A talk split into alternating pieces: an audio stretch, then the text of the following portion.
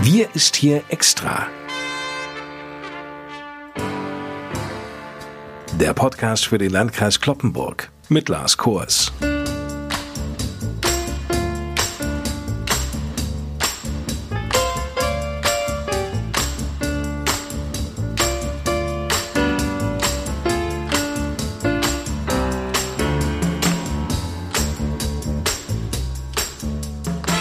Moin, liebe Leute. Die Zahl der Corona-Infektionen steigt leider weiter an. Und das deutschlandweit. Von dieser Entwicklung sind wir auch bei uns im Landkreis Kloppenburg betroffen. Konkret bedeutet das, dass die Zahl der positiv auf das Coronavirus getesteten Personen im Landkreis Stand heute, Freitag, 21. August, auf 258 stieg. Nun liegen drei neue positive Testergebnisse aus Garrel, aus dem Saterland und Friseute vor und da zeitgleich aber sieben Personen Corona bestens genesen hinter sich gelassen haben, zählt der Landkreis derzeit 64 aktuelle Corona-Fälle. Das Virus schlägt natürlich auch keinen Bogen ums Kreishaus in der Eschstraße in Kloppenburg, denn erstmals gibt es auch eine Corona-Infektion in der Kreisverwaltung. Ein Mitarbeiter des Gesundheitsamtes wurde positiv auf Covid-19 getestet und befindet sich ebenso wie die ermittelten Kontaktpersonen in Quarantäne. Wir bleiben im Kreishaus. Wie stets in diesen Sonderausgaben des Podcasts Wir ist hier extra, meldet sich Landrat Johann Wimberg aus seinem Büro. Moin, Herr Wimberg. Hallo, moin, Herr Kors. Hand aufs Herz, Johann Wimberg. Angesichts dieser Entwicklung fürchten ja nun viele einen zweiten Lockdown. Bereiten Sie sich im Kreishaus darauf vor? Ja, Herr Kors, ich will Ihnen ganz ehrlich sagen, mit diesem Gedanken mag ich mich gar nicht beschäftigen.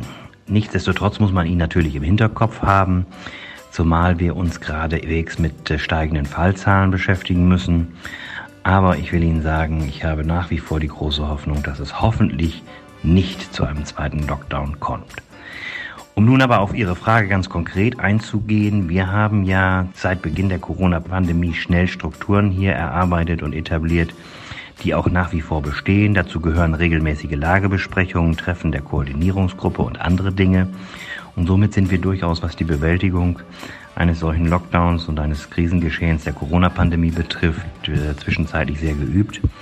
Anders als zu Beginn des für alle überraschenden Lockdowns im März würden wir nun also gut auf ähnliche Situationen vorbereitet sein und können damit umgehen. Aber ich will es nochmal ganz ehrlich sagen, ich hoffe und wünsche mir für uns alle, dass uns dieser zweite Lockdown erspart bleibt, denn die Konsequenzen daraus da kann man sicher sein, sind sicherlich sehr viel weitreichender als die aus dem ersten Lockdown, mit denen wir uns ja jetzt noch beschäftigen und auch noch zukünftig beschäftigen werden. Deshalb hoffen wir mal, dass es nicht dazu kommen wird.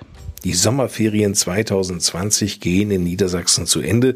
Ab Mitte nächster Woche soll es übrigens in Niedersachsen deutlich höhere Strafen bei Verstößen gegen die Corona-Verordnung geben. Wer dann beispielsweise ein Geschäft ohne korrekt sitzende Maske betritt, muss voraussichtlich mit einer Geldbuße von bis zu 150 Euro rechnen. Bislang waren es 20 Euro. Wer den Mindestabstand von 1,50 nicht einhält, mit bis zu 400 Euro. Und Reiserückkehrer aus Risikogebieten, die sich nicht in Quarantäne begeben, die werden richtig zur Kasse gebeten, die müssen nämlich 3000 Euro zahlen. Donnerstag beginnt ja auch wieder der Unterricht. Angesichts der steigenden Corona-Infektionszahlen stellt sich ja schon die Frage, Herr Wimberg, auf welche Form des Unterrichts sich die Schülerinnen und Schüler einstellen müssen. Der Kultusminister plant weiterhin einen Regelbetrieb für die niedersächsischen Schulen, auch wenn dies mit bestimmten Einschränkungen verbunden sein wird. Neben dem Regelbetrieb hat der Kultusminister allerdings auch zwei weitere Szenarien in der Hinterhand, die je nach Infektionslage umgesetzt werden könnten. Das sind zum einen eine sogenannte Schule im Wechselmodell. Das wäre dann die Kombination aus Präsenzunterricht und Lernen zu Hause, quasi so wie in den Monaten vor den Sommerferien. Und dann gibt es ein weiteres Szenario unter der Überschrift Quarantäne und Shutdown, wonach lokale oder landesweite Schulschließungen oder aber auch Quarantäne einzelner Jahrgänge oder Klassen möglich sind. Beides hängt, wie gesagt, sehr stark von dem Infektionsgeschehen lokal, regional oder sogar landesweit ab. Es gibt weiterhin Hygienepläne, die von den Schulen umgesetzt werden müssen und so will man dann in der nächsten Woche nach dem jetzigen Stand der Dinge und Planungen den Unterricht in Niedersachsen und damit auch hier bei uns im Landkreis Kloppenburg aufnehmen. In Nordrhein-Westfalen hat die Schule schon vor zwei Wochen wieder begonnen. Dort müssen die Schüler auch im Unterricht eine Maske tragen. Gilt das eigentlich für Niedersachsen auch? Nein, das kann man aktuell so sagen, denn nach dem aktuellen Stand wird das in Niedersachsen keine Pflicht sein. Darüber gab es und gibt es tatsächlich auch heiße Diskussionen, gerade im Vergleich zu dem, was man in Nordrhein-Westfalen plant. Hier bei uns ist vorgesehen, in, dass in festen Lern- und Bezugsgruppen, zum Beispiel in Klassenverbänden, auf das Tragen eines Mund-Nasenschutzes verzichtet werden soll. Eine Maske muss außerhalb von Unterrichts- und Arbeitsräumen allerdings getragen werden, wenn der Mindestabstand zu anderen festen Gruppen nicht eingehalten werden kann. Darüber hinaus sind Schülerinnen und Schüler, die kurz vor dem Ende der Ferien noch in einem Risikogebiet unterwegs waren, im Urlaub waren und sich dort aufgehalten haben und noch kein Testergebnis haben, dazu aufgefordert, sich bei der Schule zu melden. Und laut dem Ministeriumssprecher aus Hannover sollen diese noch nicht am Unterricht teilnehmen, solange nicht klar ist, wie das Ergebnis entsprechender Testungen ausfällt. Wir müssen uns einmal klar machen, fehlende digitale Plattformen, Schüler ohne Zugang zu Rechnern. Corona hat ja nun sehr deutlich gemacht, dass insbesondere die Schulen einen dringenden, ja schon überfälligen Schub nach vorne in diesem Punkt erfahren müssen. Johann Wimberg, wie steht es denn um die Digitalisierung und die Laptops an den Schulen hier im Landkreis Kloppenburg? Herr Kost, dazu kann ich Ihnen tatsächlich einen kleinen Überblick geben, vor allen Dingen bezogen auf die Schulen in Kreisträgerschaft, auf unsere eigenen Schulen. Das sind dann die Gymnasien, die berufsbildenden Schulen und die Förderschulen, nicht aber die Grundschulen, die Haupt- und Realschulen und die Oberschulen, die in der Trägerschaft unserer Städte und Gemeinden sind. Also, der Breitbandausbau bei unseren kreiseigenen Schulen ist fast abgeschlossen. Glasfaser ist bereits überall vorhanden und die Einrichtung vor Ort soll planmäßig bis zum Schulstart abgeschlossen sein. Das heißt, bis zum Ende des Monats müsste das alles erledigt sein. Darüber hinaus kann ich von einer EU-Ausschreibung für die Beschaffung mobiler Endgeräte für Lehrer und Schüler berichten, sowie für neue Verwaltungs- und Schülerarbeitsplätze. Interaktive Displays und die dazugehörige Hardware wurden auf den Weg gebracht und durchgeführt und es erfolgt sukzessive eine Ausstattung aller Schulen mit den Geräten inklusive deren Einrichtung. Nun muss man sagen, aufgrund der großen Nachfrage nach entsprechenden Geräten kommt es infolge der Corona-Pandemie allerdings teilweise zu Lieferverzögerungen. Die damit zusammenhängenden Anträge bezüglich der Fördermittel aus dem Digitalpakt befinden sich bereits in Vorbereitung und werden innerhalb der nächsten Wochen sukzessive beim Land Niedersachsen gestellt. Aktuell werden zudem alle bestehenden und zukünftigen mobilen Endgeräte in eine stabilere, flexiblere und modernere Geräteverwaltung überführt.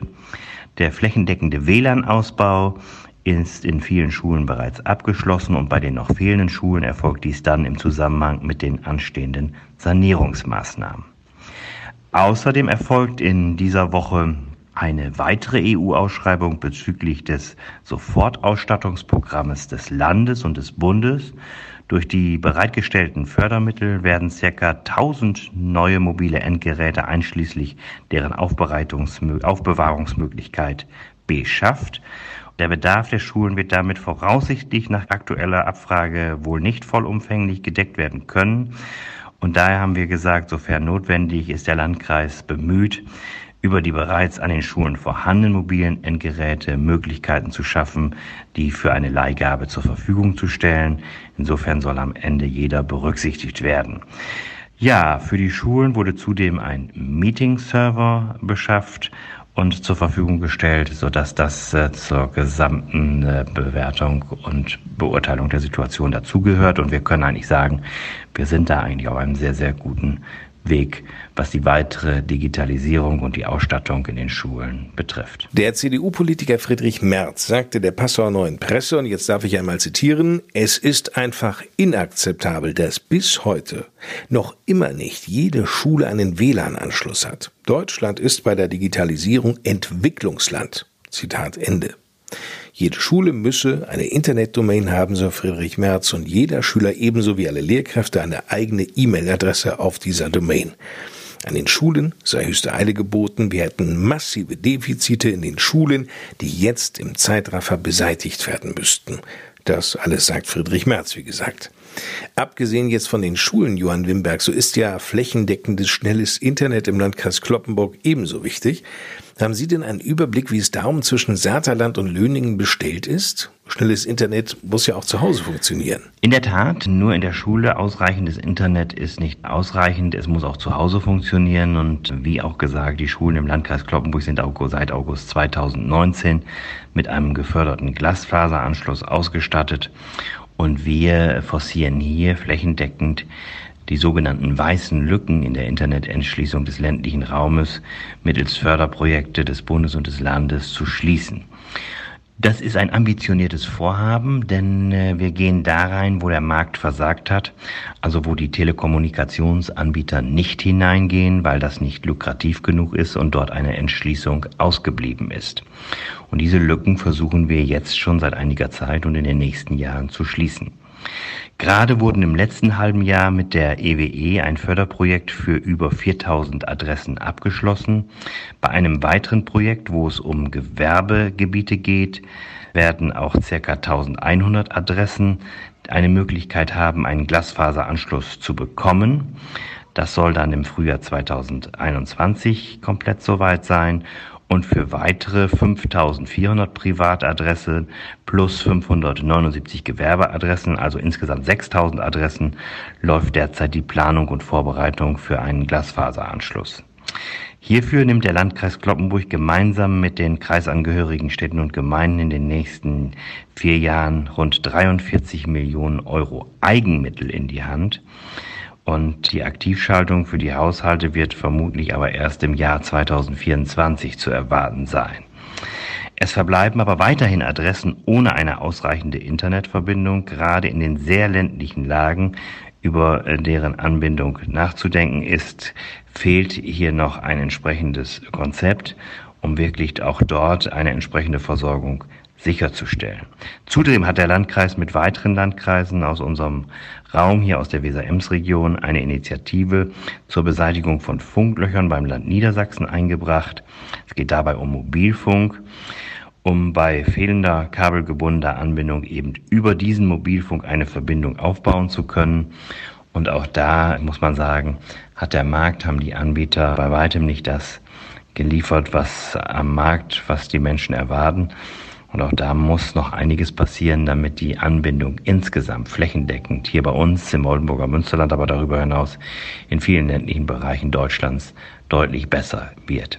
Also wir sind dabei und wie man gehört hat, die vielgepriesenen Förderprogramme reichen bei weitem nicht aus, um die Notwendigkeiten hier äh, zu erfüllen. Deshalb müssen wir auch diese millionenschweren Kosten übernehmen aus Eigenmitteln, um überhaupt Erfolge erzielen zu können, das ist ein sehr, sehr aufwendiges und müßiges Verfahren und ich hoffe, dass wir dabei nach den ersten Erfolgen auch in den nächsten Jahren deutlich weiterkommen. Das ist dringend und notwendig und wie Sie schon gesagt haben, auch für eine Beschulung zu Hause von größter Bedeutung. In dieser Corona-Zeit bangen viele Schaustellerfamilien um ihre Existenz. 20 von ihnen aus dem Landkreis Kloppenburg fordern daher nun wenigstens kleine Volksfeste zu veranstalten, ansonsten drohe das aus. Wären denn solche kleineren Volksfeste überhaupt denkbar, Herr Wimberg? Zunächst einmal muss ich sagen, dass ich den Ärger und das Unverständnis der Schausteller sehr gut nachvollziehen kann. Viele ihrer Argumente sind für mich ebenfalls nachvollziehbar, zum Beispiel der Vergleich mit äh, großen Tier- und Freizeitparks, die eine Vielzahl von Leuten Eintritt gewähren dürfen und das Unverständnis, dass auch dort sich am Stand oft einige Menschen gleichzeitig aufhalten, ist sicherlich ein Beispiel, das man anführen kann. Die 20 Schausteller haben in einem Brief an die Landespolitiker eine Forderung nach Gleichberechtigung gerichtet. Sie schlagen die Rückkehr zu kleineren Volksfesten unter strengen Hygieneauflagen vor. Und man kann dazu in der Presse eine entsprechende Reaktion unserer Landtagsabgeordneten Karl-Heinz Blei und Christoph Eilers lesen, die weitere finanzielle Hilfen für die Veranstaltungsbranche während der Corona-Krise fordern. Und beide Landtagsabgeordneten machen den Schauspielern aber gleichzeitig auch wenig Hoffnung, dass das Verbot von Kirmesveranstaltungen, das aktuell ja bis zum 31. Oktober geregelt ist, nicht so schnell aufgehoben werden wird. Eine weitere Lockerung der Auflagen sei zwar wünschenswert, sagen beide, aber die derzeitige Entwicklung der Fallzahlen zeige, dass dies in den nächsten Wochen so nicht umsetzbar ist. Und ich muss sagen, ich teile diese Auffassung bei der Landtagsabgeordneten, denn die aktuelle Entwicklung lässt nicht die Hoffnung zu, dass sich kurzfristig etwas ändern könnte. Daher muss man sagen, ist äh, eher vielleicht daran zu denken, dass es weitere finanzielle Hilfen geben kann für diese Veranstaltungsbranche, auch für die Schausteller konkret. Aber dass es jetzt kurzfristig wieder zu Volksfesten kommen wird, das glaube ich nicht und kann ich auch so nicht unterstützen. Nichtsdestotrotz, und wie gesagt, ich äh, kann den Verdruss die große Sorge und auch äh, die Betroffenheit der Schausteller sehr, sehr gut nachvollziehen. Keine Frage. Vielleicht ein kleiner Lichtblick an dieser Stelle. Zwar fällt in diesem Jahr Corona-bedingt auch der Oldenburger Kramermarkt aus, aber es wird stattdessen zumindest ein kleineres umzäuntes Volksfest direkt an der Weser-Ems-Halle stattfinden mit Achterbahn, einem Riesenrad und einer Wildwasserbahn. Insgesamt sollen da 40 Schausteller dabei sein. Am 17. September geht's los. Diese Kramermarkt-Notlösung, so möchte ich sie einmal bezeichnen, läuft dann bis zum 11. Oktober. Hoffentlich bleibt es auch dabei. Bislang konnte ja der Stufenplan der Landesregierung, wenn es um Lockerungen geht, auch eingehalten werden. Aber sehen Sie derzeit überhaupt Spielraum für weitere Lockerungen? Dazu denke ich, müssen wir uns die aktuelle Entwicklung anschauen und schauen wir auf die Fallzahlen in Deutschland, speziell auch hier in Niedersachsen oder bei uns im Oldenburger Münsterland dann gibt es im Augenblick aus meiner Sicht keinen Spielraum für weitere Lockerungen. Diese Woche ist dazu durchaus eine bemerkenswerte gewesen. Allein am Dienstag, am 18. August, gab es deutschlandweit sogar 1510 offizielle neue Infektionen mit dem Virus.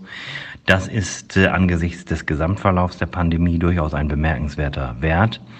Das Land Niedersachsen hat bekannt gegeben, dass die für den 1. September geplanten weiteren Lockerungen nicht umgesetzt werden und mindestens um zwei Wochen herausgeschoben werden sollen. Auch das ist ein deutlicher Hinweis und eine Reaktion auf die aktuellen Entwicklungen. Ich glaube auch an weitere Lockerungen kann erst dann gedacht werden, wenn sich die Infektionslage wieder beruhigt. Und dazu sollten wir zunächst einmal auch die Folgen des bevorstehenden Schulbeginns abwarten, um zu sehen, ob sich daraus noch irgendwelche Konsequenzen in der Infektionsentwicklung ergeben werden. Wir werden es ja auch noch bis nächste Woche verstärkt mit Reiserückkehrern zu tun haben. Inwieweit das auch noch Folgen auf die Infektionsentwicklung hat, bleibt abzuwarten. Wir haben ja gerade in den letzten Wochen hier auch bei uns sehr stark erfahren, dass durch Reiserückkehrer die Infektionszahlen nach oben gegangen sind. Und ich gehe davon aus, dass dieses Geschehen noch nicht beendet ist. Also insofern müssen wir das Ganze erst einmal abwarten, um zu sehen, wie entwickelt sich das Infektionsgeschehen und welche Konsequenzen muss man daraus ziehen. Etwas anderes wird uns leider auch nicht übrig bleiben. Und damit endet die 19. Sonderausgabe unseres Podcasts Wir ist hier extra. Alle wichtigen Informationen zum Thema Corona finden Sie natürlich auch bei uns auf der Homepage unter www.lkclp.de. Das ist die Homepage des Landkreises Kloppenburg. Mein Name ist Lars Kurs. Freitag hören wir uns wieder. Bis dahin Ihnen eine gute Zeit. Und wie immer zum Schluss dieser Sendung gebe ich noch einmal ab an Kloppenburgs Landrat Johann Wimberg. Bitteschön. Herr Kors, zum Ende dieses heutigen Podcasts möchte ich nochmal auf meinen Wunsch zurückkommen, dass wir möglichst von einem zweiten Lockdown in dieser Corona-Pandemie verschont bleiben mögen. Ich denke auch viele unserer Hörerinnen und Hörer werden sich das ähnlich wünschen, weil uns die Konsequenzen weitaus härter treffen würden als die des ersten Lockdowns. Wünsche gibt es sicherlich viele weitere auch in dieser außergewöhnlichen Zeit den Wunsch nach wieder mehr Normalität, den Wunsch nach mehr menschlicher Nähe und Freiheit. Oftmals sind es eben nicht die materiellen Wünsche, die entscheidend sind, sondern ganz andere Dinge, die uns glücklich machen und bereichern. Und was ist Ihr größter Wunsch? Udo Jürgens beantwortet diese Frage musikalisch wunderbar vertont in einem gleichnamigen Titel, der schon 1991 veröffentlicht wurde, aber zeitlos schön und aktuell geblieben ist. Mein größter Wunsch, ich nehme dieses Leben wie ein Abenteuer. Ganz mutig, denn ein Mutiger kann kaum verlieren. Ich zünd es an, ihr reicht es weiter, dieses Feuer, der Wärme und des Glücks. damit wir nicht mehr frieren. Mein größter Wunsch,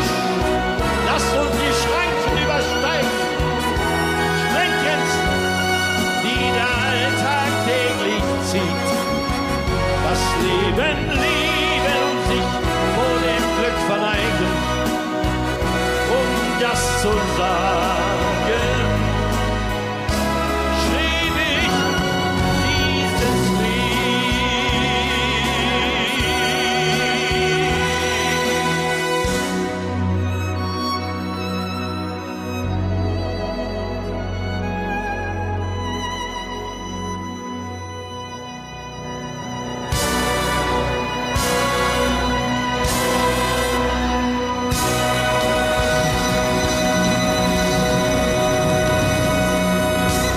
Auch wenn nicht alle Wünsche, die wir so haben, erfüllt werden mögen, so wünsche ich Ihnen heute auf jeden Fall ein schönes und erholsames Wochenende. Passen Sie gut auf sich und Ihre Mitmenschen auf und werden oder bleiben Sie gesund und munter. Ich freue mich auf das nächste Mal hier im Podcast bei uns im Oldenburger Münsterland oder wo wir uns sonst noch hören oder sehen sollten. Machen Sie es gut. Bis bald. Tschüss.